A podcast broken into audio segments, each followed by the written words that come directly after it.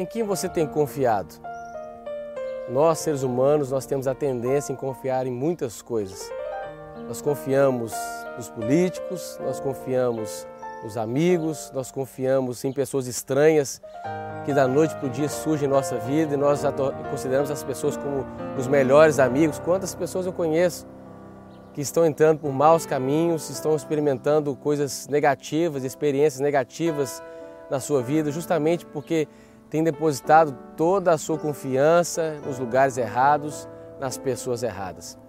Quero convidar você nesse dia, sabe, a tirar, a desviar a sua confiança de qualquer lugar que esteja, ou qualquer pessoa que esteja, e voltar sua confiança para o Senhor Jesus. Confie nele, confie apenas no Senhor. Eu sei que você tem os seus amigos, mas eu sei que os seus amigos, olha, não podem fazer muito por você. Se você pensar quantas vezes você chorou, quantas vezes você estava ali com o coração apertado, angustiado, o seu melhor amigo, o seu melhor amigo, as pessoas que você confiava não puderam te oferecer a ajuda, o socorro que realmente você precisava.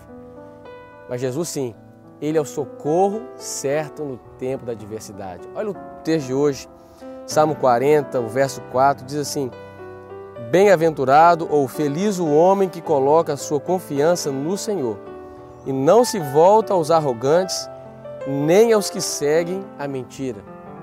Essa é uma oração de entrega. Essa oração foi feita por Davi. Davi aqui estava fazendo essa oração ao Senhor porque provavelmente estivesse experimentando, sabe, conflitos porque colocou a sua confiança em pessoas erradas. Então Davi agora, depois de experimentar a decepção, depois de experimentar a frustração, porque como ele mesmo diz aqui, talvez ele colocou a sua confiança em arrogantes, em homens que não seguiam, não zelavam pela verdade, mas zelavam pela mentira, e a palavra de Deus diz que o, o diabo é o pai da mentira. Então Davi, olhando essa situação, chegou à seguinte conclusão: eu não posso mais confiar nos arrogantes, nem confiar nos homens que, que têm um coração fora de sintonia com os propósitos do Senhor. Eu preciso confiar apenas no Senhor. E esse é o chamado para a nossa vida. Hoje no mundo nós temos, sabe, tantas ofertas e o diabo ele chega com uma bandeja, uma bandeja linda, uma bandeja de ouro diante dos nossos olhos com as ofertas do mundo. E a palavra de Deus já diz que o mundo já pertence ao maligno, mas o mundo pertence ao maligno até o dia que o Senhor Jesus voltar. E Jesus está voltando.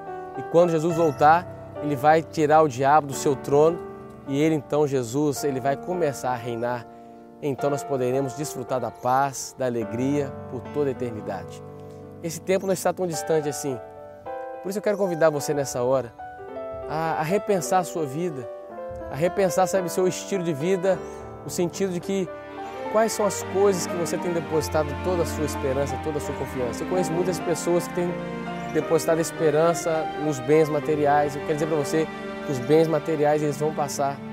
Se você passar numa estrada, eu gosto muito de carros, mas às vezes eu passo nas minhas viagens por acidentes, aqueles carros luxuosos, todos destruídos. Eu penso, gente, o carro é tão lindo, é tão caro, mas ele não vale nada. Ele pode ser destruído num piscar de olhos. Então convide Jesus para você que não coloque a sua confiança naquilo que pode ser destruído, mas coloque a sua confiança naquilo que certamente pode oferecer algo por você, naquilo que é inabalável. O que é inabalável é Jesus Cristo, porque Ele é a rocha que permanece para todo sempre. Por isso, não se esqueça. As pessoas vão te oferecer uma falsa confiança, o mundo te oferece uma confiança que vai passar, mas Jesus não.